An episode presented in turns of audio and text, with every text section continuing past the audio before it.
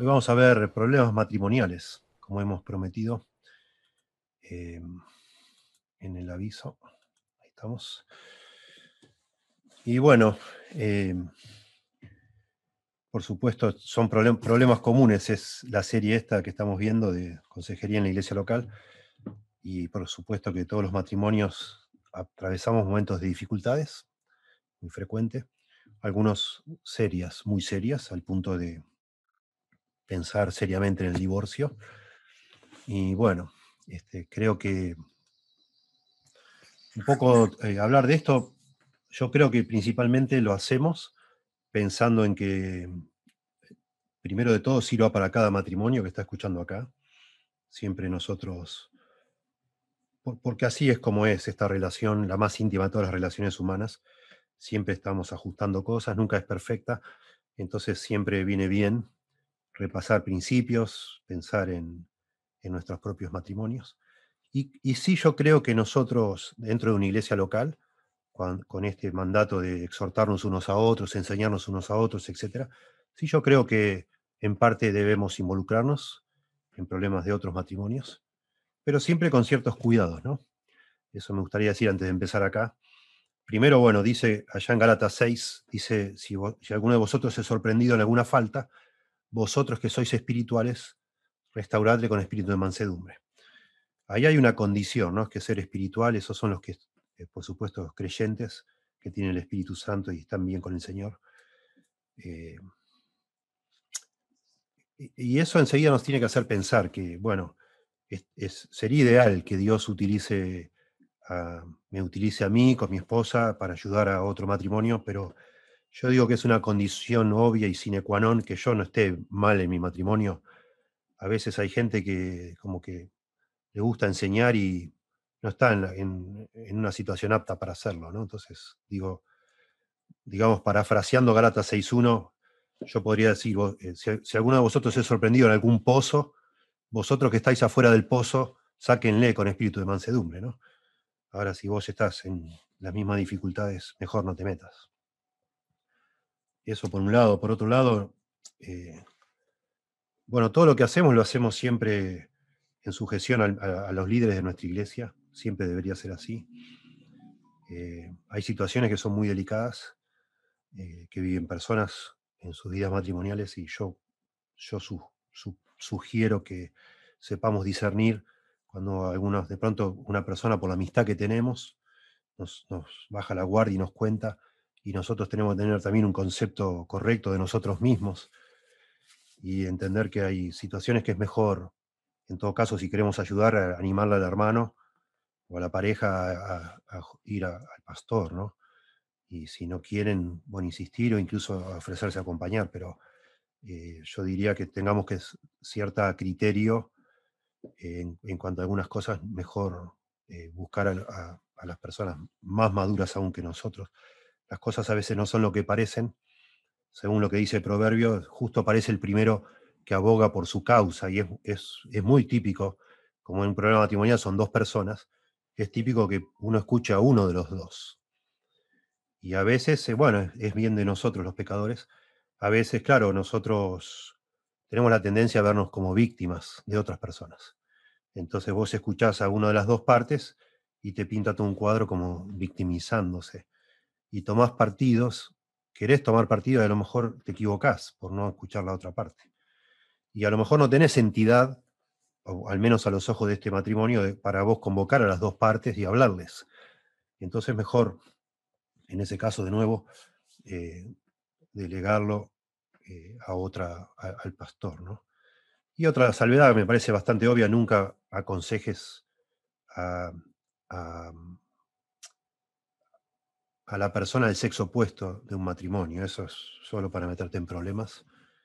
Eh, nosotros, algunos de nosotros en las iglesias, algunos de ustedes, tienen ese don de misericordia, esa compasión, y sin, sin tener una mala intención, un mal pensamiento, se conmueven y se, realmente se, les vibra la, fibra más íntima del corazón ante una situación y quieren meterse. bueno, a veces, digámoslo así, eh, ingenuamente, ¿no? pero también con un poco de orgullo. Hay a veces en esa, ya veremos hoy el orgullo y la humildad, pero hay algo de orgullo en eso de creer que nosotros, eh, nosotros les vamos a sacar de donde están, nosotros les vamos a ayudar.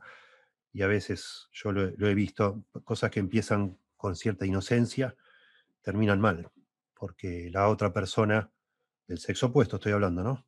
Enseguida siente un hombro en el cual recostarse, sea, sea la situación que sea, ¿no? Sea una mujer que aconseja un hombre o un hombre que aconseja una mujer. Y bueno, empiezan a desarrollarse otro tipo de sentimientos y uno cuando quiere acordar está atrapado en un, gran, gran pecado y bueno, algo muy, muy complicado. Entonces siempre eh, tengan esa precaución. Eh, yo digo que, bueno, primero y principal, es una clase como esta, primero va a ser muy general. Eh, cuando uno estudia consejería de una manera seria, digamos, no, sé si la palabra es profesional, pero en un seminario eh, es una materia entera, es un semestre entero estudiar problemas matrimoniales. De manera que hacerlo en una hora una hora y media va a ser un cúmulo de generalidades que me gustaría que sirvan para ustedes ser conscientes. De pronto ayuda a saber que nuestros problemas, que a veces parecen que son únicos, son comunes. Y bueno, ayuda a poner un poco en, un marco así general una serie de principios que creo que pueden ayudarnos a todos. Y después al final vamos a ver eh, una serie, son 17 principios sobre el matrimonio, que creo que es muy importante verlo así. Esa es la forma sabia de pensar, forma de principio siempre. Voy a tocar al final algo sobre el divorcio. Dentro de estos 17 principios, al menos hay cuatro que tienen que ver con el divorcio, cuatro o cinco. Y me meto en un tema delicado porque acá hay personas de distintas iglesias, hay pastores de otras iglesias, y yo no puedo saber, no lo sé, cómo cada uno maneja estas situaciones. Pero bueno, voy a, voy a dar los principios que yo creo, voy a recomendar bibliografía relacionada con esos principios, obviamente, con lo que yo enseño. Eh, y bueno, y asumimos todos que es muy delicado este asunto y cada caso es particular. ¿sí? Después voy a dar una serie de, no me acuerdo si son 10, eh, una lista de 10 problemas que yo en mi experiencia encuentro que son los más frecuentes cuando uno trata de ayudar matrimonios. Y bueno, me imagino va a haber muchas preguntas al final, vamos a tratar de que sobre tiempo, y voy a recomendar algunos recursos. ¿sí? Si sobra tiempo, a pesar de las preguntas que hagan, tengo acá material para, recomendar a pastores. Eh, en algún momento, si, lo hacemos, me gustaría saber cuántos pastores hay. Eh, cómo pueden. Eh, temas para tratar en reuniones de matrimonios, lo cual sería muy bueno que tengan, y materiales que pueden usar, etc. Y si no, se los paso en otro momento. ¿sí? Bien, entonces veamos los principios. Principios bíblicos básicos sobre el matrimonio, ¿sí? lo cual es el marco que necesitamos para poder aconsejar bien. En primer lugar, y sumamente importante, es muy, muy, muy necesario, es la piedra fundamental de todo lo que vamos a decir, comprender que el matrimonio eh, no es de origen humano, no es, no es un invento de las personas, no es una idea que se les ocurre, no sé, en, una cueva, unos cavernícolas, y dijeron, uh, ¿qué tal si nos casamos? Y decimos que es un pacto para que no se, no se separe nadie, para que entonces los hijos se críen en un contexto seguro, y otro dijo, uh, qué buena idea, bueno, vamos a hacerlo, dale. Y vamos probando. Y nunca surgió así el matrimonio. No, es algo cultural, sino es algo que Dios ordena, y lo tenemos escrito allí en Génesis. Y eso, eso tiene implicaciones tremendas en cualquier matrimonio, y es que la idea es de Dios, y si la idea es de Dios, eh, Dios dice cómo se ejecuta, digamos, cuando empieza, cuando termina, cómo se desarrolla, cuáles son sus, principios, a, qué apunta, cuáles son las metas, etc. Eh, de manera que si queremos tener un buen matrimonio, tenemos que consultar lo que Dios, qué es lo que Dios quiso hacer con esto, cómo, cómo se lleva adelante. No lo podemos rediseñar a nuestro, a nuestro gusto y decir, bueno, ya está, eh, no nos amamos más, separémonos, eh, porque ya no va más. No es algo así, no, no, es, Dios jamás dijo que así se termina un matrimonio. Entonces, esta es la piedra fundamental que lamentablemente muchas personas cuando se casan no tienen en cuenta.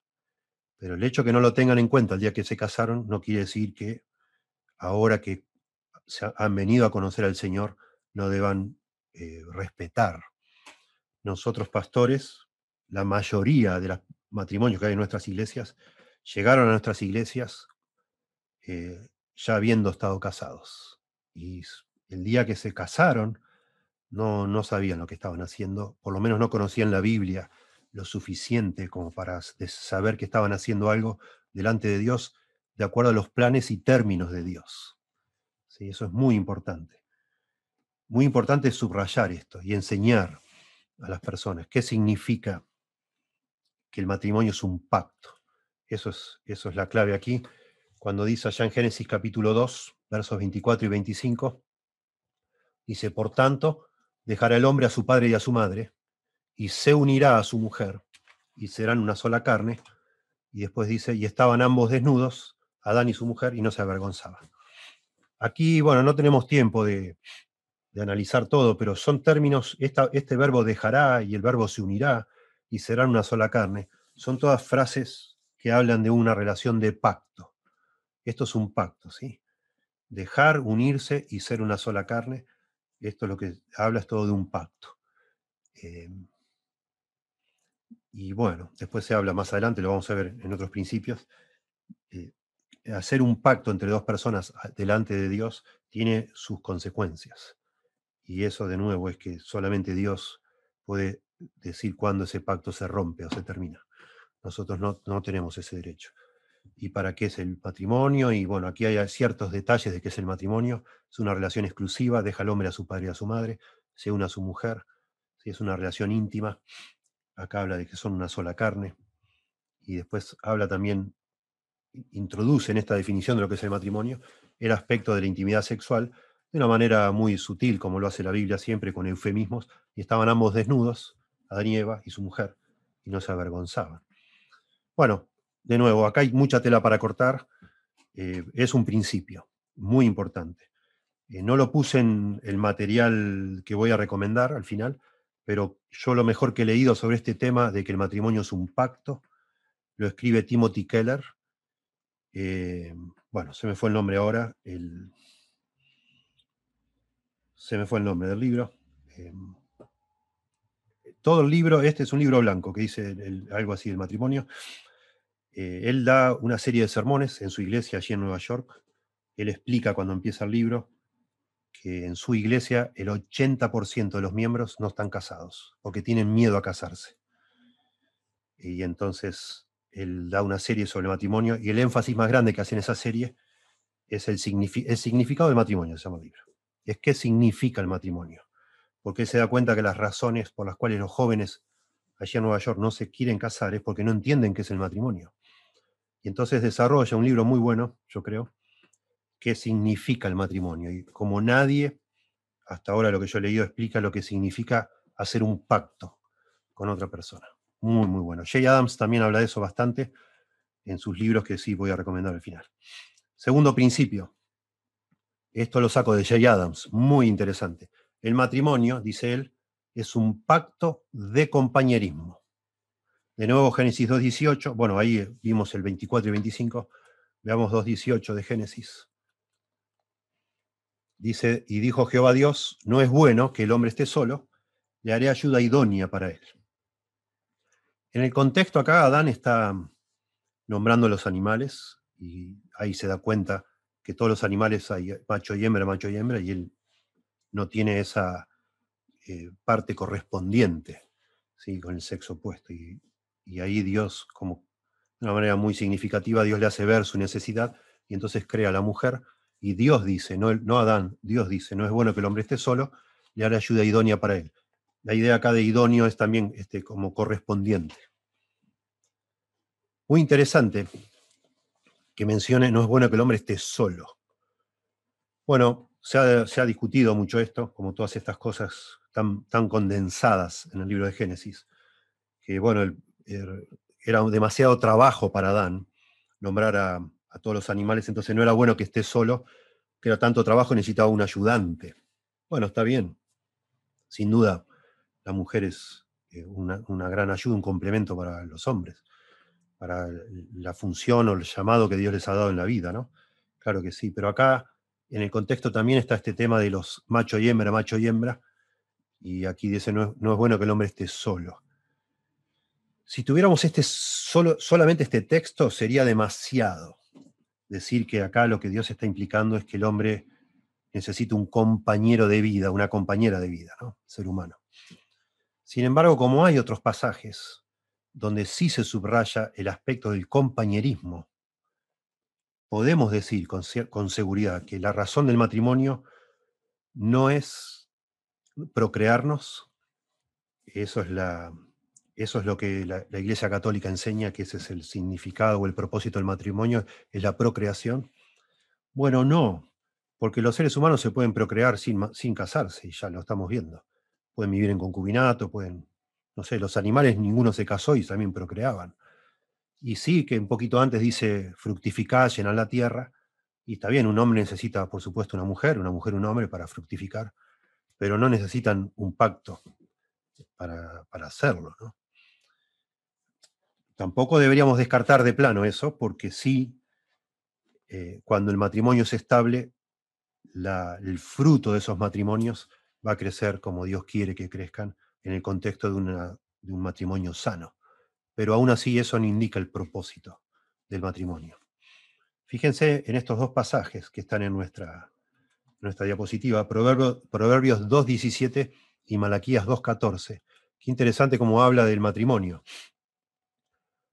Dice acá hablando de la mujer extraña, que es una mujer adúltera, dice la cual abandona al compañero de su juventud y se olvida del pacto de su Dios.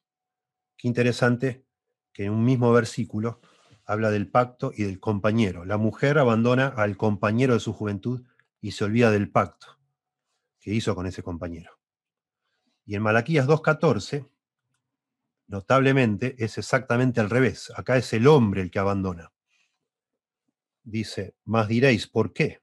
Porque Jehová ha atestiguado entre ti y la mujer de tu juventud, contra la cual has sido desleal, siendo ella tu compañera y la mujer de tu pacto. Muy interesante.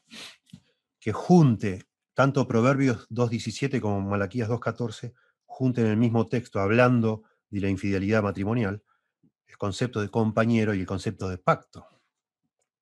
Por eso yo entiendo por estos tres pasajes que es correcto decir que el matrimonio es un pacto de compañerismo. Y si bien en, las, los votos que hacemos en las bodas hablan de, estar siempre. En la, salud, en la enfermedad, en la prosperidad, en la necesidad, etcétera, hasta que la muerte nos separe.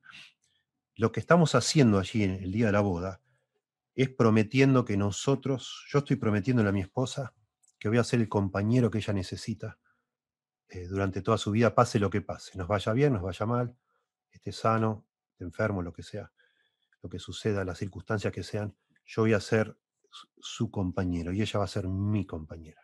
Es muy interesante esto, de nuevo, porque define después qué es lo que es un buen matrimonio, qué es lo que se espera que yo sea en mi matrimonio. Está bien que el hombre debe ser proveedor, claro, debe ser protector, correcto, debe ser cabeza, correcto, pero también debe ser compañero y viceversa. ¿sí? No se trata, no es una sociedad anónima, un, casamiento, un, matrimonio, que donde uno trabaja y el otro cría los hijos. Y, ya. Y no hay, llega un momento que casi no hay compañerismo en las personas. No hay conexión, no hay, no hay sensibilidad, no hay, no hay, no hay conversación. No, no, no, no está satisfecha. Es, el hombre está solo y la mujer de pronto está sola. El hombre está con sus amigos, busca su grupo de amigos para para satisfacer esa necesidad y viceversa. ¿sí? Eh, ya que digo esto, meto algo acá para los jóvenes que son solteros. Este, muchachos y chicas que están acá, no dice ahí, no dijo Jehová, no es bueno que el hombre esté solo, le haré un grupo de jóvenes para él. No dice así. Le haré ayuda idónea para él. Lamentablemente, hay un fenómeno que estamos viendo que no es exclusivo de la iglesia de Keller, donde la mayoría no se quieren casar, en muchas de nuestras iglesias, así como en la sociedad, cada vez hay menos, menos casamientos. En nuestras iglesias cada vez hay jóvenes cada vez más mayores que no se casan. Algunos porque están buscando a la persona ideal que no existe. Y otros porque no se sienten solos, porque están satisfaciendo esas necesidades de soledad en otras, en otras por ejemplo, en un grupo de jóvenes, en un grupo de amigos, eh, y lamentablemente combinan esta, esta necesidad de compañerismo que la satisfacen por otro lado, combinan con la necesidad también de intimidad sexual, que también es un motivo para casarse, como dice 1 Corintios 7, este, mejor es casarse que estarse quemando. De alguna manera diciendo Pablo que uno de los incentivos para casarse también es satisfacer de manera lícita a los ojos de Dios, de manera pura, el deseo sexual.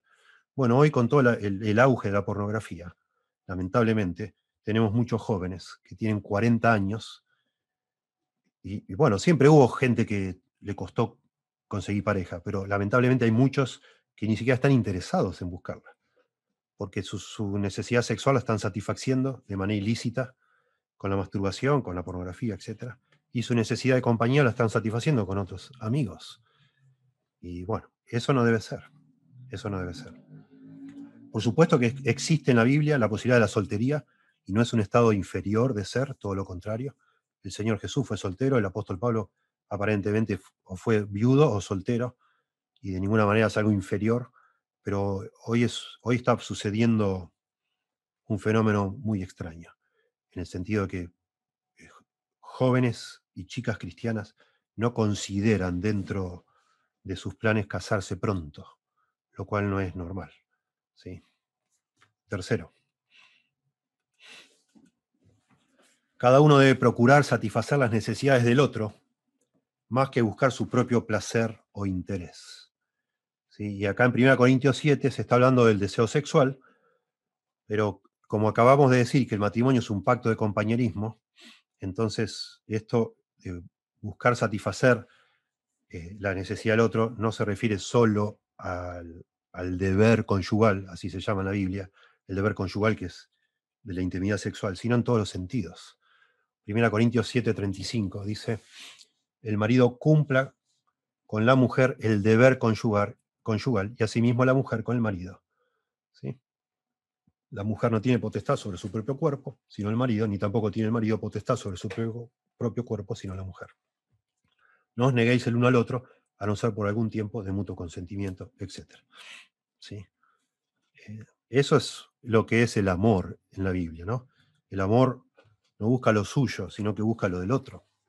Amar a alguien es buscar el mayor bien posible de la persona amada de manera que si yo me caso y hago un pacto de compañerismo, yo voy a procurar en todo lo, en todo lo posible satisfacer a mi cónyuge. Y mi cónyuge hará lo mismo por su parte. Pero yo hago lo que hago, yo voy a dar cuenta a Dios de mí y mi cónyuge de sí. De manera que yo, si quiero tener un buen matrimonio, debo enfocarme en cumplir con mi responsabilidad y no esperar a que la otra persona haga su parte, entonces yo sí lo hago. ¿Sí? y esto se aplica especialmente difícil cuando uno es un matrimonio eh, desigual, un yugo desigual, ¿no? Si usted se ha casado, o, sea, cuando se casó era inconverso, ambos, y ahora usted es creyente y su, cónyuge todavía no lo es, usted debe procurar eh, cumplir con lo que Dios ha diseñado para el matrimonio.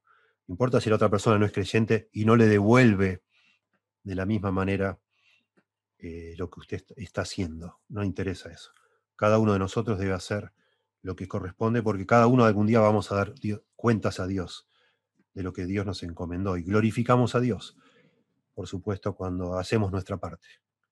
Digo esto intencionalmente porque es, notable cuando matrimonios piden consejería, eh, parece que hay ya como una pulseada entre ambos y está cada uno esperando que el otro se empiece a hacer lo que debe hacer para hacerlo. Y no es así. No, no es así. Cada uno debe hacer lo que Dios le pide a, los ojos de Dios porque es lo que corresponde con cualquier creyente. Esa es la razón por la cual vivimos. Ya no vivimos para sí, sino para aquel que murió y resucitó por ellos, dice la Biblia, allá en 2 Corintios 5, ¿verdad? Por eso es muy importante poner a Dios dentro del cuadro, ¿verdad? Esto es la idea de Dios, el matrimonio es de Dios, y nosotros, como marido y mujer, nos unimos en un pacto de compañerismo, pero a los ojos de Dios y lo que hacemos lo hacemos para dar gloria a Dios. Y entonces cada uno hace lo que debe más allá de lo que haga el otro. ¿sí? Si, antes de irme de acá, si, yo estoy frente a una pareja que me vino a pedir consejo y, no salimos de este punto, cada uno acusándose del otro de que lo, mal que está haciendo el otro, en algún punto yo pararía y diría, bueno, usted, al hombre le diría, usted debe comenzar primero, porque usted tiene que amar a su esposa como Cristo amó a la iglesia. Y Dios nos amó, nosotros amamos a Dios porque Dios nos amó primero. Y entonces le diría al hombre, bueno, eh, usted empiece, usted empiece. Eh, hace muchos años nos pidió consejería un matrimonio donde ella no era creyente y él sí era creyente. Y bueno, eh, después, después de algunas sesiones estaban ya a punto de divorciarse y recuerdo que en la conversación el, creyente dijo que, bueno, él ya no podía más porque su mujer le había sido infiel varias veces y que él no podía perdonarla. Bueno, y la mujer a su vez le, echaba, cada uno decía lo suyo.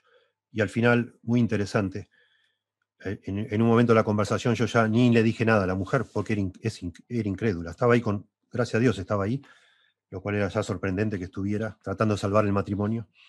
Pero toda la consejería fue para el creyente, precisamente porque el creyente, primero que era el hombre, por hombre, por ser el hombre el, que tiene que tomar la iniciativa, eso es lo que significa ser cabeza y líder. Pero aparte era la parte creyente, y por ser creyente él podía perdonar, aún el pecado más, más grave. Y, y bueno, fue, fue muy interesante. Ellos, ahora los dos son creyentes, tienen un matrimonio hermoso, gracias a Dios. Pero fue muy interesante ver la cara de, desilusión del hombre cuando sintió que yo me ponía del lado de su mujer y en contra de él. Así lo vio en ese momento.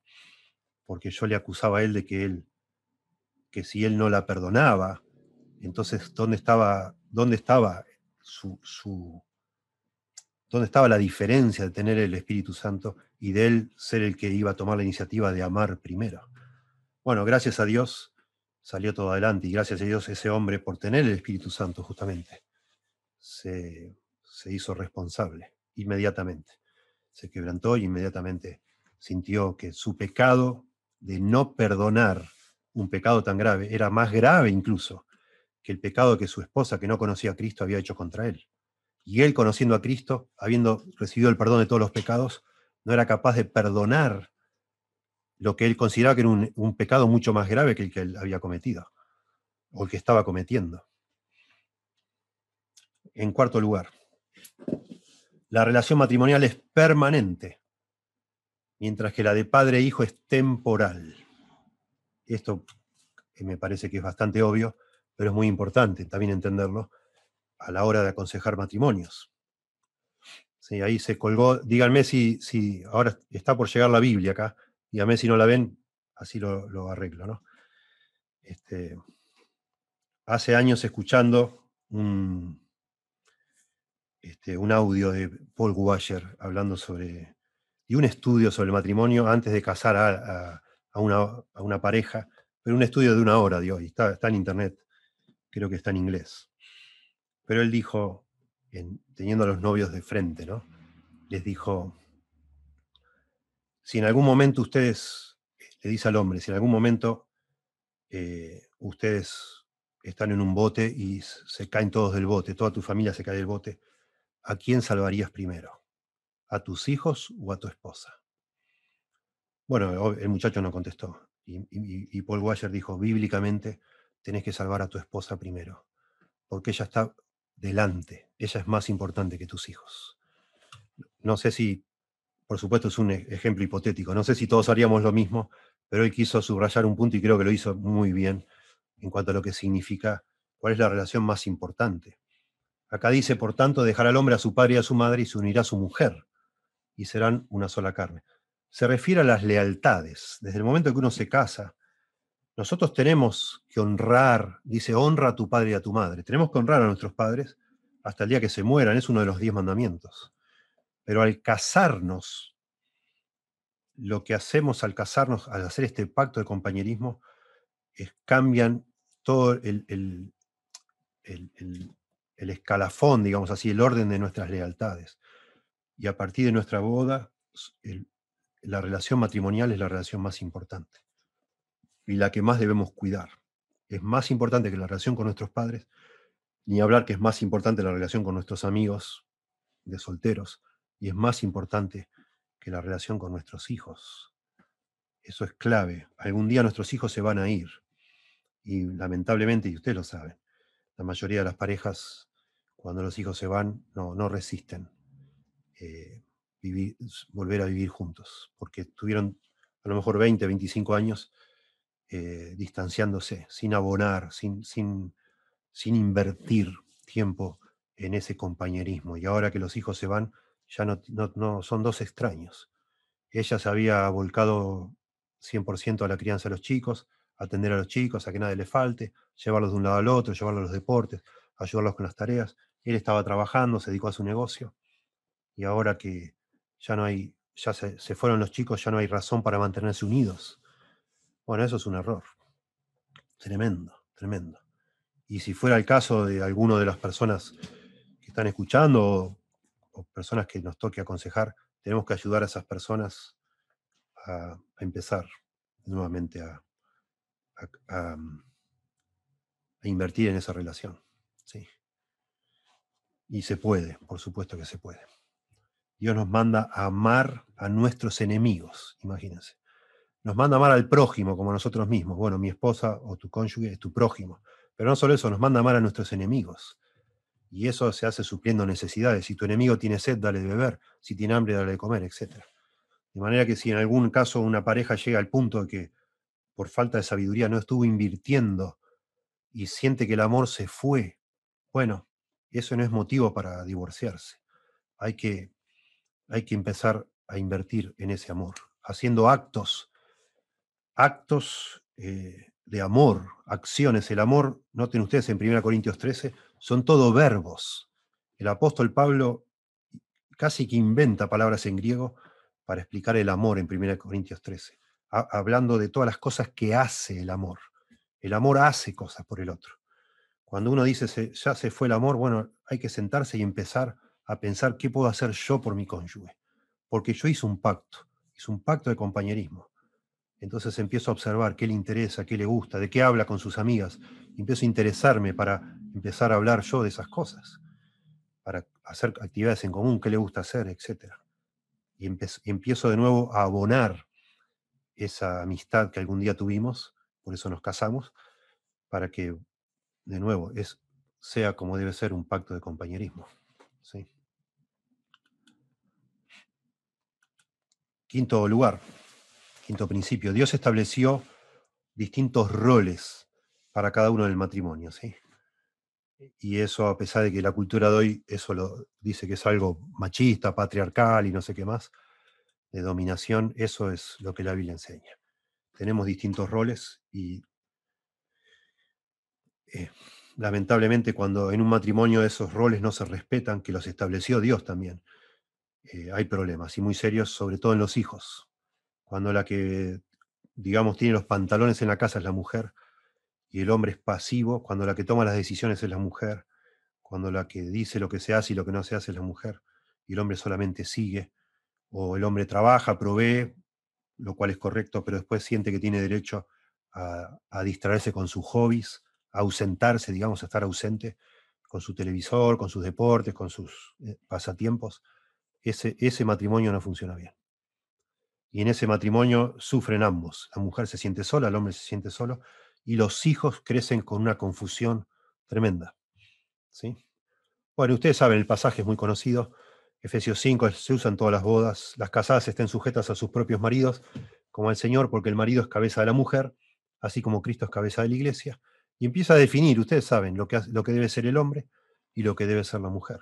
Ya desde Génesis está así, establecido. Cuando eh, Adán y Eva pecaron, Dios salió a buscarlo a Adán. Dios confrontó a Adán, no la confrontó a Eva, porque Adán era el responsable, aunque Eva pecó primero. Pero Dios lo busca a Adán y dice, ¿qué hiciste? Porque él era el responsable en esa relación.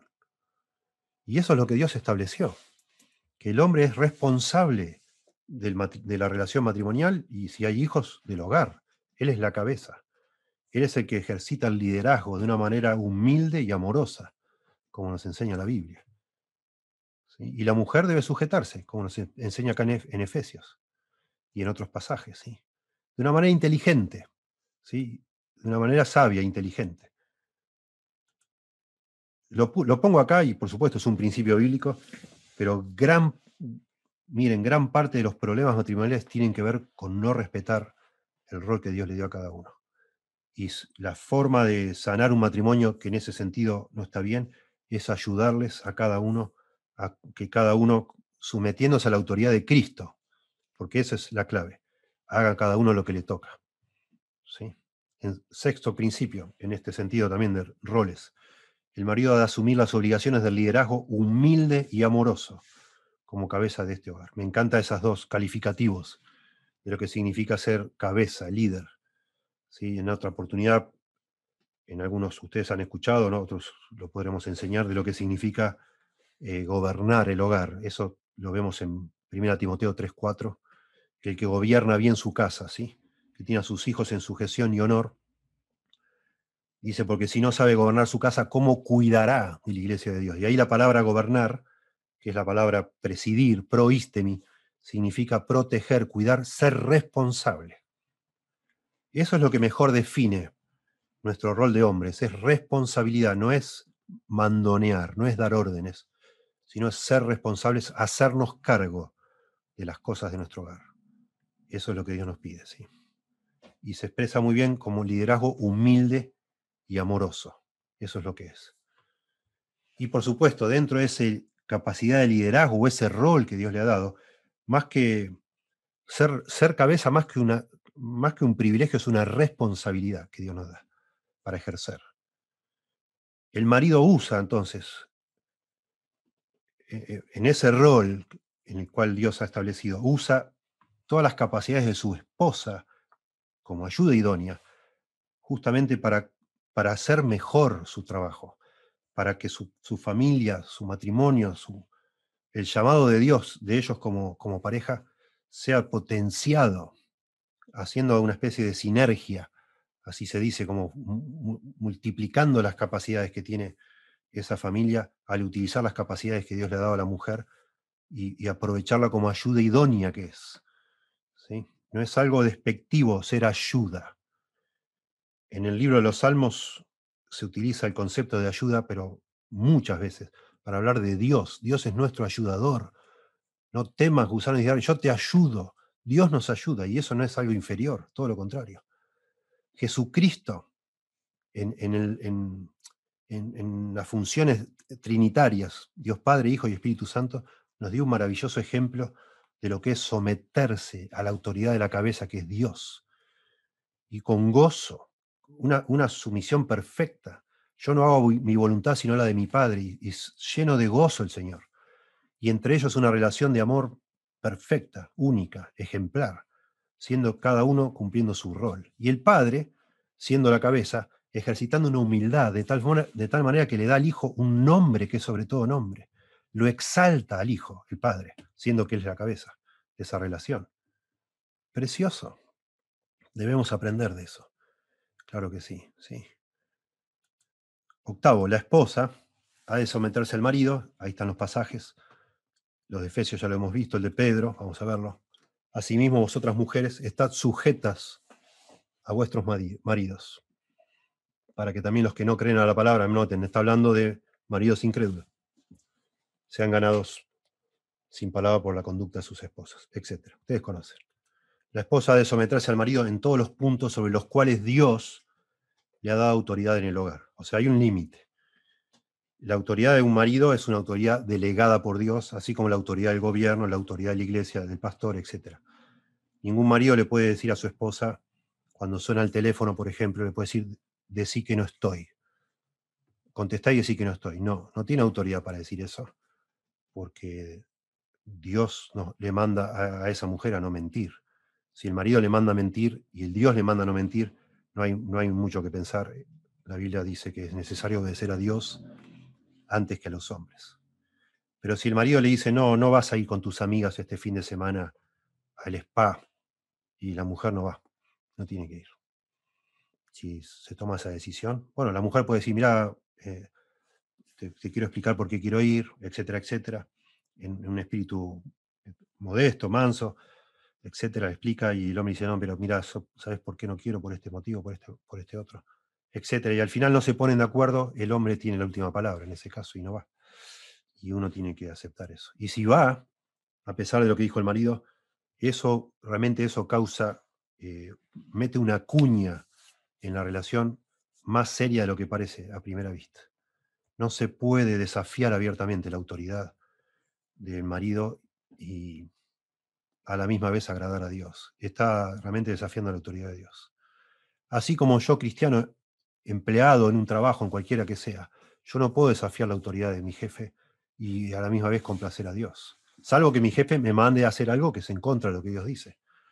Pero si está dentro de, si está dentro de, las cosas normales, yo lo tengo que respetar. Es lo que es. Y, eso, y, en, esa, en ese asumir cada uno sus roles, hay armonía y hay paz y, es, como debe ser. Sí, hay gozo en eso. Claro que sí. Se, llega uno a ser feliz es, el, mensaje feminista. No, no, es, no es un camino a la felicidad, es un camino a la amargura. Lo es. Y cualquier mujer que hoy, porque el marido de pronto tiene falencias, porque no ha sido un buen líder, porque ha gastado mal el dinero, o ha tomado decisiones necias, y por eso no se quiere sujetar y está haciendo su propia voluntad, esa mujer no es feliz, no es feliz, ni está agradando a Dios. Y si el marido realmente es una persona que prefiere no tomar por pereza, prefiere delegar el liderazgo a la mujer, bueno, hay que ayudar a esas personas a que hagan lo que deben hacer a los ojos de Dios. La mujer debe ayudar a su marido a que él tome las riendas, a pesar de que le cueste. Y el hombre lo debe hacer. ¿Sí? la mujer, como Abigail, vemos una mujer muy interesante en la Biblia, muy sabia. Abigail fue la esposa de un hombre necio, Naval. Y Abigail, de una manera muy sabia, eh, evitó que eh, David con todo su ejército matara a su marido y hiciera un desastre ahí en su casa, porque el hombre fue muy necio. Pero la mujer de una manera muy sabia, de alguna manera enderezó la decisión necia de su marido sin ser, eh, sin, sin desafiar su autoridad. Y las mujeres deben aprender a hacer eso.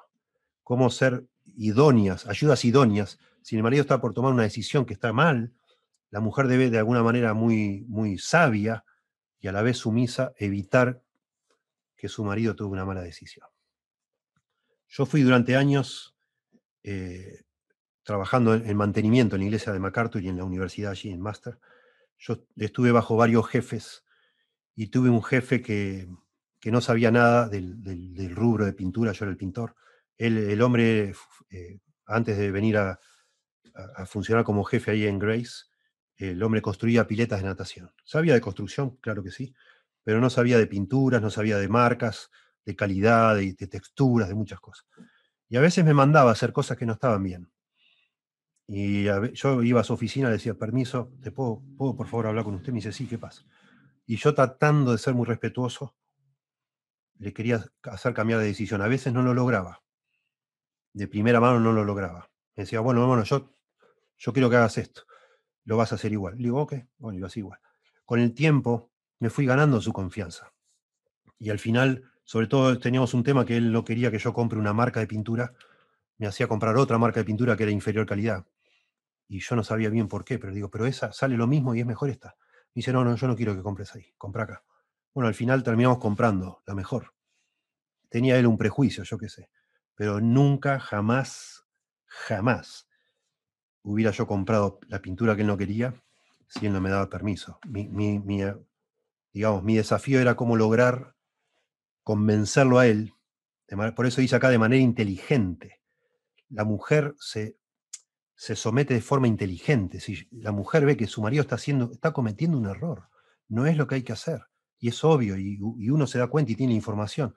Bueno, tiene que de alguna manera hacerle ver a su marido que es, un error. Y por supuesto está en juego el tema del orgullo.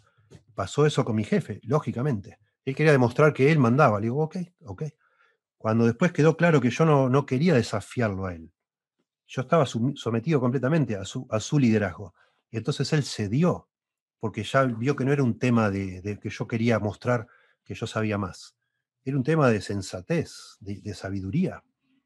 Bueno, eso es un desafío para ustedes, hermanas ustedes tienen que hacerles sentir, sentir seguros a sus maridos, que usted no está desafiando su liderazgo, que realmente usted quiere aportar y debe hacerlo con sabiduría. ¿sí? Eso, eso, a eso se refiere obediencia, respeto y obediencia inteligente. la Biblia no le pide a usted que diga sí, sí, sí, sí, sí, sí, lo que, sí, querido, sí, querido, sí, querido. ¿Cuál es la ayuda idónea en ese caso? Si todo dice que sí, el hombre no, se pierde de, todo lo que usted puede aportar a su familia. Entonces usted termina de, pronto, típica, típica situación de una, en, una pareja. Yo le digo a mi esposa, digo, no, estoy, me, molesta lo que hace mi, no sé, mi segundo hijo. Y mi esposa me dice, no, no, pero mira, no es así, ¿eh? mira que te está, y, te da información que vos no conoces, cuidado. No, no, no, no te creas que él es el responsable. Mira que pasó acá, pasó allá, y te completa el cuadro. Lo mismo con el tema de la sensibilidad. Las mujeres tienen mayormente, en la mayoría de los casos, más sensibilidad, tienen otra, no sé, hoy se diría la inteligencia emocional, ¿no? Tienen otra forma de ver las cosas y un, y un marido sabio, si bien es responsable, le pregunta, ¿vos qué te parece esto? ¿Qué hacemos con esto? ¿Te parece bien que yo, yo no lo quiero llamar? Y dice, no, no, llámalo, llámalo. Yo creo que sí debe llamarlo, por tal motivo. Y uno escucha. Y, no es que estoy cediendo a mi liderazgo si no le hago caso, al contrario, estoy, me estoy nutriendo de otro punto de vista, pero la decisión la tomo y, me hago, y soy, si después nos equivocamos, resulta que no estaba bien, la el responsable soy yo, porque yo tomé la decisión. Bueno, hay más, hay más de esto para enseñar, pero seguramente en sus iglesias ya han tocado este asunto. ¿no? 10. El gran desafío que enfrentan dos pecadores para vivir juntos hasta que la muerte los separe es el pecado de cada uno, obviamente. Este es el gran problema de nuestro matrimonio, es que yo soy pecador y mi cónyuge es pecadora. Y entonces, gran parte del éxito de nuestro matrimonio es aprender a manejar nuestro pecado. Yo manejar mi pecado y también el de mi esposa y el de mis hijos. Y en todo caso el de mis suegros y el de mis padres, si se quieren involucrar en mi matrimonio. Yo tengo que aprender a manejar bíblicamente el pecado. Eso es muy importante. De hecho, es parte de la clave para que en la iglesia haya unidad. Estemos bien en una iglesia, es manejar apropiadamente el pecado de cada uno de nosotros. Somos una manga de pecadores, todos juntos en una congregación, de la misma forma en el matrimonio. Peor, porque en la congregación de pronto nos vemos cada tanto, pero en, en casa nos vemos todos los días, todo el tiempo. Entonces tenemos que aprender a manejar el pecado. ¿sí? Y esto está relacionado, principio 11. Practicar la gracia en todas sus formas es la clave del éxito. Eso es lo que nos enseña. Jesucristo vino justamente para deshacer las obras del diablo, vino para resolver este tema del pecado, pagando en la cruz eh, la culpa del pecado, ¿sí? el precio del pecado que nos condenaba. Y ahora, por, en virtud de la muerte de Cristo, el Espíritu Santo ha venido a vivir a nuestro corazón para ayudarnos en este proceso de la vida cristiana que se llama la santificación progresiva, a lidiar con nuestro pecado. Todavía no se ha erradicado del todo nuestro pecado, ya ha sido pagada la culpa del pecado, seremos salvos por la sangre de Cristo, ya no estamos condenados, no hay ninguna condenación para los que están en Cristo Jesús, pero sí hay una lucha en mi corazón y el de mi cónyuge. Y va a ser hasta el día que el Señor nos lleve a la gloria. Y entonces tenemos que ver en la Biblia los, los recursos que Dios nos ha dado para lidiar con nuestro pecado y el de nuestro cónyuge. Y eso habla de soportar unos a otros, cubrir el pecado uno de otros, ¿sí? dejar pasar, tener misericordia, confrontar a veces y perdonar. Noten esta lista hermosa que Pablo habla de los, dentro de la iglesia de los, de los colosenses. Vestidos pues como escogidos de Dios, santos y amados, de entrañable misericordia, de benignidad, de humildad, de mansedumbre, de paciencia, soportándoos unos a otros y perdonándoos unos a otros, si alguno tuviere queja contra otro. De la manera que Cristo os perdonó, así también hacedlo vosotros. Y sobre todas estas cosas, vestidos de amor, que es el vínculo perfecto. Muy interesante que acá dice pues, si usted viene para acá atrás, sigue con pues, y si usted viene para atrás, se va a dar cuenta, dice, pues, no tenemos tiempo ahora de mostrar cómo viene todo encadenado. El razonamiento viene desde el capítulo antes, porque dice tales cosas tienen a la verdad cierta reputación de sabiduría en culto voluntario. Está hablando de no gustes, no manejes, no gustes ni aun toques. Cosas que falsos maestros que estaban ahí diciendo, ¿no? Como que el ascetismo, prohibirnos ciertas cosas, nos iban a ayudar a madurar. Tales cosas, el ascetismo, tienen a la verdad cierta reputación de sabiduría en culto voluntario, en humildad y en duro trato del cuerpo, pero no tienen valor alguno contra los apetitos de la carne. Estos falsos maestros se aparecieron ahí en Colosas supuestamente con la fórmula para que no luchen más contra los apetitos de la carne, para resolver este tema, esta lucha diaria con el pecado. Pablo dice, no tiene, no, no, no sirve para nada, no tiene valor alguno. Y entonces empieza, si puedes saber, empieza a hablar lo que sí tiene valor contra los apetitos de la carne.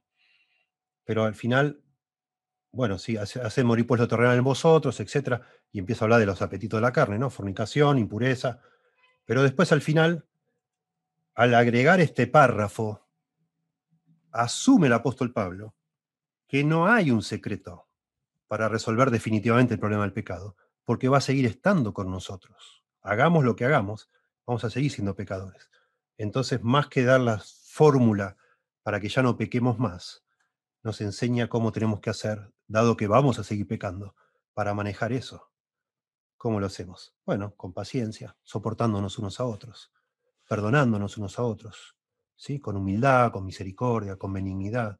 Si alguno tuviera queja contra otro, ¿sí? Y entonces, ¿la solución cuál es? Nos tenemos que perdonar, porque vamos a seguir pecando. Cualquiera que nos venga a decir que ya no peco más, es un falso, es un mentiroso, no existe eso. Muy, muy importante eso y el libro, mi libro favorito sobre el matrimonio, que se llama Cuando los pecadores dicen acepto, habla justamente de esto, de cómo aplicar todas las doctrinas de la santificación progresiva al matrimonio. Vamos a seguir pecando, voy a seguir luchando con mi orgullo, con mi egoísmo, con tantas cosas, con la ira, etcétera, etcétera. asumo eso y entonces me agarmo de paciencia y, y no me canso de confrontar de la manera bíblica, amablemente, con espíritu de mansedumbre, mirando la viga de mi ojo, sacando primero la viga de mi ojo, entonces me siento ahora sí para hablar de la paja del ojo de mi esposa, ¿sí? etcétera. 12. Es posible resolver todos los pecados y diferencias entre dos creyentes por medio de la confrontación, la disciplina de la iglesia y la reconciliación bíblica. Todos los medios de la gracia. Para eso se escribió la Biblia, para ayudarnos a resolver el tema del pecado, la muerte de Cristo, y una vez que ya nos ha salvado, cómo manejarlo, el Nuevo Testamento. ¿Sí? Este, confrontar, a veces lo puedo pasar, una de las alternativas, cubrirlo, otra, bueno, confrontarlo de manera con espíritu de mansedumbre y buscar arrepentimiento y reconciliación y perdonar. Y eventualmente la disciplina de la iglesia, ¿por qué no? es un medio de la gracia para resolver el mismo tema. Si solos no podemos. 13. Bueno, acá nos metemos en el tema delicado, que es el tema del divorcio, ¿sí? Y yo sé que de pronto genera un montón de, preguntas acá, eh, demasiado específicas, pero déjenme hablar en forma general. El pacto matrimonial, porque de verdad, cuando aconsejamos matrimonios, eh, lamentablemente, muchas de las personas cuando vienen a pedir consejería es porque ya, ya eh, solo piensan en divorciarse. Por eso se animan a buscar consejo. Ya está como, sienten ellos que ya no hay más nada que hacer, ¿no? El pacto matrimonial solo queda interrumpido por la muerte o por el divorcio. O sea, divorciarse es romper el pacto matrimonial, eso es lo que significa, y la muerte lo rompe, ¿no? Romanos capítulo 7 habla de eso, que la muerte libera al, cónyuge, ¿no? Y lo mismo, 1 Corintios, este, capítulo 7, al final habla de eso también. Y el divorcio, el divorcio significa eso, es realmente romper el pacto matrimonial. Por eso, porque es un pacto, no se puede romper por cualquier motivo. ¿Sí? Entonces, 14, un divorcio pecaminoso. Hay divorcios, lo, voy a tratar de mostrar ahora brevemente, hay divorcios que son lícitos. Según la Biblia hay dos excepciones, ¿no? Eh, Mateo 19.9 y 1 Corintios 7. Un divorcio no lícito, o sea, pecaminoso, rompe el matrimonio, aun cuando no debería haber sido así. Esto yo sé que es controversial, pero bueno, lo explico como yo lo entiendo. Hay personas que dicen que cuando una persona, cuando un creyente se divorcia, igual sigue casado a los ojos de Dios. El problema es que la misma Biblia, acá en Deuteronomio 24, del 1 al 4, este pasaje regula en el Antiguo Testamento los divorcios y está permitiendo que una mujer divorciada, a la, cual el marido le dio carta de divorcio, porque halló, halló en ella algo indecente, a esa mujer se le da un certificado, eso es lo que es carta de divorcio, para que se le permita casarse con otra persona, porque si no, si no tuviera ese certificado, la matarían a, pedreadas, a pedradas por ser una mujer adúltera. Necesitaba ese certificado. Y Moisés, por supuesto, eh, es la ley que Dios le da a Moisés. Moisés en Deuteronomio 24 dice que el hombre que la desprecia por hallar algo indecente le debe dar carta de divorcio. Y ese era un certificado que le permitía volverse a casar con otra persona.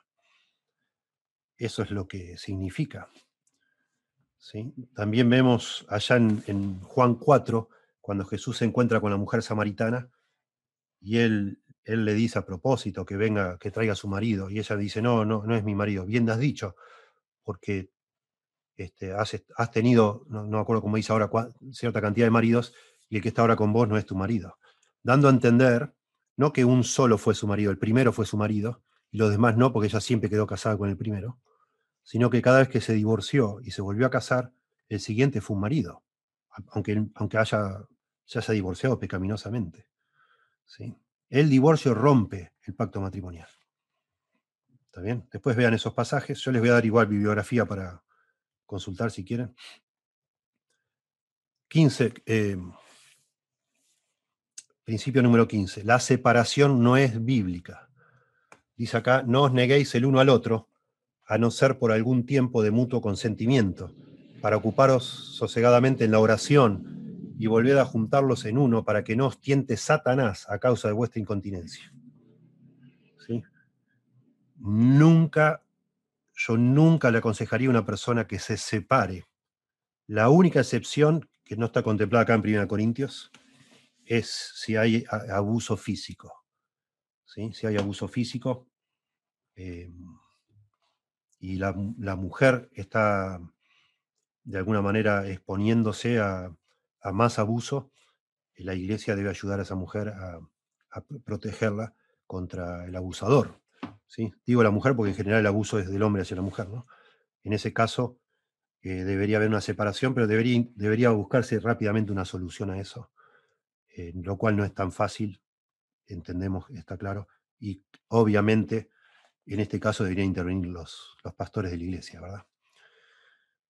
Pero no, no, eso de separarnos porque estoy confundida o estoy confundido, vamos a separarnos así pensamos, es para que Satanás los tiente. No, no. La Biblia, estamos hablando de dos creyentes, ¿no? La Biblia dice que los creyentes tienen los recursos para resolver sus problemas que tienen su raíz en el pecado.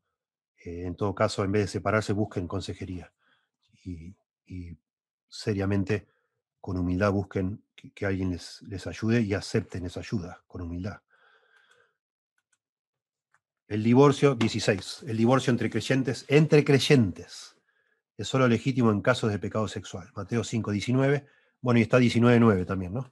Mateo 5, 19 dice, de manera que cualquiera que, que, quebrante uno de estos mandamientos, eh, bueno, acá no es. 5, 17, ¿no? A ver, perdón, ¿eh? perdón. Vamos para acá, más acá es. Acá.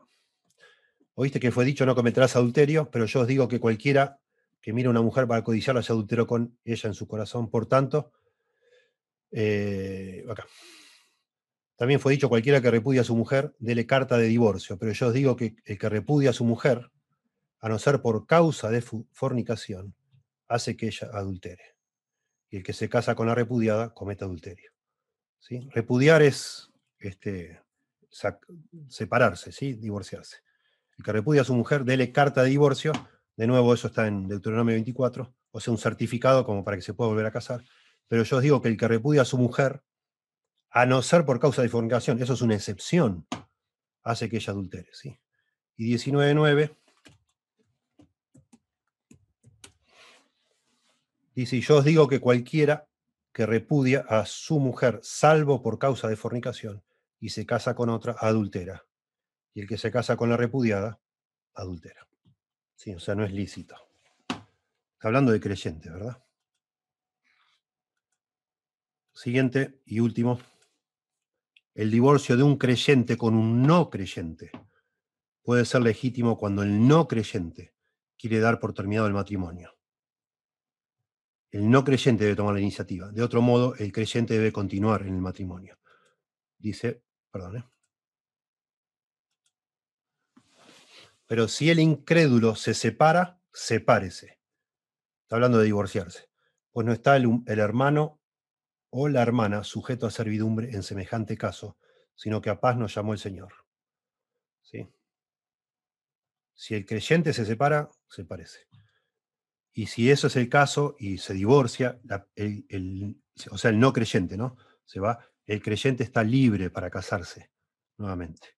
A eso me refería hoy con que el divorcio rompe la unión matrimonial. Bueno, imagino que hay preguntas y consultas, vamos a ver si las podemos responder. Que les había dicho yo que tenía una lista de problemas matrimoniales, rápidamente los menciono. O los, digamos, eh, los problemas más comunes que causan este, dificultades en el matrimonio son obviamente actitudes, prácticas egoístas. Este, acuérdense que el matrimonio es un pacto de compañerismo, que la otra persona debe ser considerada más importante que yo mismo. Eso es en todo sentido en la vida cristiana, ¿no? Este, nada hagáis por contienda o por vanagloria, antes bien con humildad, considerando al otro como superior a vos mismo. Te interesás y te preocupás más por el otro. Eso es lo que, lo, que es, la, definición, la esencia del amor, del verdadero amor. El orgullo, vamos a hablar del orgullo después, pero eh, decía un, el que era pastor de consejería ahí en Grace, un día conversando con él, le preguntamos cuál pensaba él que era el, factor común en la mayoría de los problemas matrimoniales y él dijo, sin dudarlo, el 99% de los casos es el orgullo, el orgullo. Y yo digo que el egoísmo y orgullo es lo mismo. ¿sí? Lo contrario al egoísmo es la humildad. Lo contrario del orgullo es la humildad. Si el egoísmo es pensar yo en mí antes que en vos, lo contrario es la humildad que es pensar primero en vos, como acabo de citar Filipenses capítulo 2. ¿sí? Y el orgullo, obvio, lo contrario es la humildad, lo mismo. ¿sí? Otro problema en el matrimonio es no saber qué espera Dios. Por eso es muy importante hablar de esto, qué, es el matrimonio, en qué consiste, cuál es el rol del hombre, cuál es el rol de la mujer, qué, es, ¿Para qué se inventó el matrimonio? El significado del matrimonio, sí. Muy importante saber eso. ¿Cuál es, ¿Qué es lo que espera Dios? Por supuesto, a veces, aún sabiendo lo que Dios espera, el problema no es no saber, sino no querer, ¿no? Es no querer hacer lo que espera Dios. Los roles, el diseño, el propósito. Yo siempre digo, cuando alguien no sabe, hay que enseñarle. Cuando alguien no quiere, hay que exhortarle. Esa persona necesita exhortación, con la autoridad de Dios, con la palabra, ¿sí? Para que Dios le quebrante y se arrepienta un tremendo causa de problemas. Miren, con mi, esposa y yo, con los años aconsejando, nos hemos dado cuenta que con la, por la gracia de Dios, los, casos que nos tocó atender juntos eh, en, consejería matrimonial, el factor común en casos que estaban ahí al punto de divorciarse era no perdonar. Y gracias a Dios, por la gracia de Dios, eh, podemos pensar en varios de esos, de esos matrimonios que hoy siguen juntos y el enfoque de la consejería fue eso, perdonar. Eran cosas, resentimiento, amargura de, acumuladas, vaya a saber de cuánto tiempo, en algunos casos, en otros por un desafío a la autoridad del hombre, etcétera, distintas cosas. Pero la clave para sanar muchos de estos matrimonios que ya sentían ellos que ya no había nada que hacer, que ya no tenían esperanza, era perdonar aprender a perdonar. Y vamos a ver una clase entera sobre este tema de, la importancia del perdón, sí. Falta de comunicación, bueno, también, por supuesto, cosas que a veces personas, hombres que dicen, bueno, yo nunca me gustó hablar, a mí no me gusta hablar, yo no hablo, etcétera, hay que generan eso muchos problemas, claro. Acuérdense que es un pacto de compañerismo, si no hay comunicación, ¿cómo va a haber compañerismo, no? claro que sí, la Biblia enseña eso. Roles invertidos, tremendos, sobre todo consecuencias en los hijos. Como dijimos, el, hombre que no lidera, la mujer que no se somete. Prioridades invertidas, de pronto personas que viven para hacer dinero, y todo eso trae una serie de, calamidades, ¿no? de, consecuencias tremendas. No, no, sé, no sé, lo espiritual no está en primer lugar en muchas parejas, sino parece en muchas parejas una sociedad anónima para hacer dinero, ¿no? Se juntaron para juntos trabajar lo más que pueden ambos y, tener, darse todos los gustos o sueños que tenían. Y los, los niños a veces hasta son un estorbo en ese caso. Relaciones no sanas con la familia extendida, con los padres, con los suegros, etcétera, con los cuñados a veces. Problemas sexuales, a veces son. Este, hay libros sobre eso. Cuando este, bueno, en el caso 9 hay que enseñar lo que es esto de las lealtades, ¿no? A veces, lamentablemente, alguno de los dos no ha cortado la relación como tenían con sus padres. No que no les importe más, pero que tenga lugar apropiado. Hay que ayudarles con eso, mostrándoles en la Biblia. Eh, a veces son padres o madres manipuladoras, pero hay que enseñar a, los miembros de la pareja a resistir esa manipulación. En el caso de los problemas sexuales, a veces necesitan, información en cuanto a cómo funciona el cuerpo de una mujer, cómo funciona el cuerpo de un hombre. Eh, a veces los libros que, cristianos, hay uno muy bueno que se llama El placer, sexual ordenado por Dios, escrito por un médico. Eh, bueno, a veces necesitan ambos comprender. Eh, en general los hombres no comprenden cómo, cómo es, cómo funciona una mujer. Este, y hay que enseñarles. ¿sí? sin vergüenza, hay que explicar cómo son las cosas. En general es eso, a veces hay alguno que otro problema, se recomienda una consulta de un ginecólogo para que evacuar todo tipo de cosas, si realmente hay algún tema. Este, a veces hay este, dolores de experiencias muy feas en el pasado, traumas, no sé si llamarle traumas, pero cosas muy, heridas abiertas, digamos, ¿no? De, abusos o algo que ha pasado. Bueno, eh, necesitan ayuda, por supuesto. Problemas financieros, hablamos la semana pasada. Esto genera muchas luchas, muchas, muchas peleas, mucha tensión, obviamente. Este, hay que ayudar ahí. Un consejero debería ayudar. La forma de ayudar, lamentablemente, es tener toda la información posible. A veces es humillante, sobre todo para el hombre, reconocer que ha gastado de más o que no, tiene control y ayudarles a poner orden, ¿no? Con un plan a largo plazo de que gastar menos de lo que se gana, etc. Y desacuerdo en cuanto a la educación de los hijos, típico, uno piensa que hay que castigar, otro que no, etc. De nuevo, un buen curso sobre lo que la Biblia dice sobre la educación de los hijos y sobre todo poner las cosas en términos de que es, es Dios que lo manda, no es algo cultural, no es, no es ser salvaje, no es abuso de menores, nada. No, eh, hay, la Biblia enseña castigo físico y hay que enseñar cómo se hace de manera que no lo destruya. En fin, hay que enseñar cómo debe ser eso y, y de nuevo procurar que ambos estén en la misma página. Recurso que yo recomiendo para aconsejar matrimonios. Este para mí es el mejor libro que hay, pero está agotado. Ya busqué por todos lados, no existe más este libro. En, inglés existe, en español está agotado. Si alguno lo tiene, yo lo tenía y alguien no me lo devolvió. Si alguno lo tiene, eh, hable conmigo. Después me encantaría fotocopiarlo porque no, no se consigue más.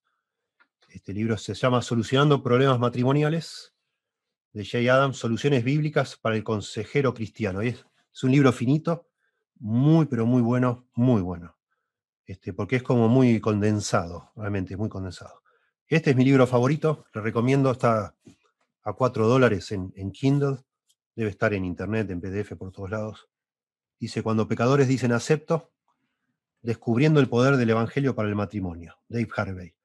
Este libro habla de eso que hoy enfaticé tanto, que es cómo manejar el pecado apropiadamente en el matrimonio. Ese es el gran problema. Y entonces todo el libro está basado en lo que la Biblia habla sobre la, santificación progresiva. ¿sí? Enseña cómo cubrir el pecado, cómo y cuándo cubrir el pecado, cuándo ser misericordiosos, cuándo confrontar, cómo confrontar, cómo arrepentirse, cómo reconciliarse, etc. ¿sí? Muy, muy bueno, excelente.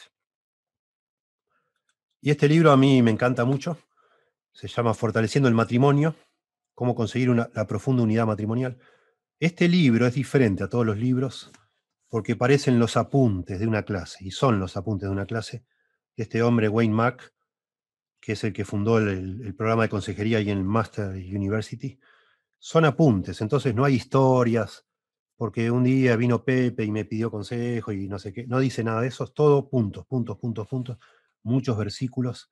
Este es el libro ideal para transformarlo en clases para matrimonios, ¿sí? o reuniones matrimoniales. Lo mismo este. Ambos libros sirven para reuniones matrimoniales y este también, yo diría, para, como recurso para preparar. ¿no? Y acá también, muy buenos libros, excelente bíblicamente. Los otros tres y estos tres que voy a mostrar acá son excelentes bíblicamente. Cuatro voy a mostrar acá. El marido integral se enfoca en el marido, pero se puede usar para, para enseñar a eh, grupos de parejas. Acá hay un, capítulo excelente sobre la amargura, muy, muy bueno, sobre lo que la amargura hace en el matrimonio. Y bueno, cada capítulo es muy bueno, muy bíblico. Este es muy parecido para, para esposos, este, este, señor, Stuart Scott, fue profesor de consejería allá también en el máster, en la universidad y en el seminario, y después se lo llevaron al, seminario de Al Moller, donde estudia Mariano y Diego, y él fue profesor de consejería y ahora volvió a, a, Grace, ahora está en Grace otra vez. Este es un tesoro, este libro, excelente. De este libro saco los estudios que les voy a dar sobre el orgullo y la humildad. Una belleza. Este es la contraparte para mujeres, la esposa excelente, de Marta Piz, también consejera bíblica. Esto, si bien está dirigido a esposas, creo que los hombres podemos quitar algunos principios, tomar principios muy buenos. Este es de Jay Adams, muy chiquitito también. Ah, es básico, es muy básico, pero es muy bueno. Lo que me gusta de este, este libro, y por eso lo puse, es que tiene un capítulo dedicado a las mujeres casadas con hombres inconversos. Creo que es muy valioso eso. Eh, les, se los recomiendo. ¿sí? También valioso. De todos estos libros se pueden preparar clases para, para reunión de matrimonios, eh, muchas. ¿sí? Y luego sobre el tema del divorcio, lo que yo enseñé, que sé que no todos aceptarían, estoy seguro que no todos ustedes estarán de acuerdo conmigo, estos son los, lo que yo recomiendo. J. Adams también, Matrimonio, Divorcio y Nuevo Matrimonio, dedica dos capítulos a hablar de, la, de los principios matrimoniales, qué es el matrimonio, después habla del divorcio y después del nuevo matrimonio que él cree que es posible, yo creo también, porque no es, nadie queda casado de por vida con alguien que se... ninguna persona divorciada sigue casada con el que se divorció. Y eso lo demuestra muy bien él. Este libro no estaba en español, hace meses que está en español. Es un libro de ética cristiana, principios de conducta, aspectos de la ética bíblica, escrito por John Murray. Bueno, Jay Adams reconoce que él toma material de, de este libro. Es muy, muy bueno. Este, tiene un capítulo dedicado entero al tema del divorcio y matrimonio, y es la posición, ambos defienden lo que se llama la posición tradicional protestante, que es la que está escrita en la, en la Confesión de Fe de Westminster. Lo que estamos diciendo, sí, solo dos excepciones, eh, fornicación, en el caso de dos creyentes, o abandono del no creyente, y recasamiento, posiblemente. o sea, si la persona quiere, se puede volver a casar. Este es un tesoro antes venía en un solo libro que tenía otro nombre, que se llamaba El cristiano este, frente a los desafíos contemporáneos, creo. Este, y ahora lo dividieron porque era muy gordo el libro. Este libro se llama Oportunidades y Retos Personales. Es un libro de ética también. Y el capítulo se, eh, se llama Matrimonio, eh, cohecho o concubinato, no, cohecho no, cohabitación, matrimonio, cohabitación y divorcio. Es espectacular este libro, John Stott. Para pastores yo creo que es lo mejor que hay porque eh, John Stott también, él es anglicano, o fue anglicano, evangélico, digamos, convertido. Él se toma mucho trabajo en mostrar la, eh, la forma pastoral de manejar un divorcio. Y para mí es, es oro en polvo porque él muestra cómo en todo el proceso donde aconsejamos a una pareja que se está divorciando, cómo debemos todo el tiempo tratar de salvar el matrimonio, como sea, y ser muy, pero muy, muy pacientes y dejar que pase mucho tiempo. Eh, no facilitar a nadie que se divorcie, de ninguna manera, incluso si hay fornicación de por medio. Alentar el perdón, alentar a, a que se restaure el matrimonio, etc. Muy, muy bueno. Excelente. Y este libro, que para mí es, es oro en polvo. la tapa está en inglés, pero alguien se tomó el trabajo de traducirlo y le dejó esta tapa. o sea, no es oficial la traducción. Si usted lo, lo googlea, digamos así, se llama, si usted googlea el, autor, bueno, hay tiene tres autores. Este es un tipo de libro muy, muy lindo que se está empezando a traducir al español, que son tres posiciones distintas. Acá hay un hombre que se llama Gordon Wenham, que está en contra del nuevo casamiento. Él cree que es imposible siempre. Está ese señor William Hett, que también es, él, junto, Wenham y Hett habían escrito un libro, que fue el, libro más, el, libro clásico en contra del nuevo casamiento, pero Hett después cambió de opinión por causa de este hombre, Douglas Kinner, eh, Craig Kinner, que escribe que sí se puede volver a casar a alguien. Bueno, este libro trata de eso, de las tres distintas posiciones el que no cree que nunca alguien se puede volver a casar, que, a veces se puede volver a casar y cree que, eh, bueno, se puede volver a casar bajo ciertas condiciones, eh, alguien lo tradujo. Así que pongan Kinner o pongan los, los, nombres estos y pongan en español este, mm, divorcio en la iglesia de hoy, pongan, y lo van a encontrar. Si no, me escriben. Y yo se los paso, pues alguien lo hizo y estaba muy bueno. Si esta clase ha sido de bendición para tu vida, y querés estudiar la Biblia de manera más seria y profunda, te invitamos a visitar nuestro seminario online, Idear Expositores, en www.idearexpositores.com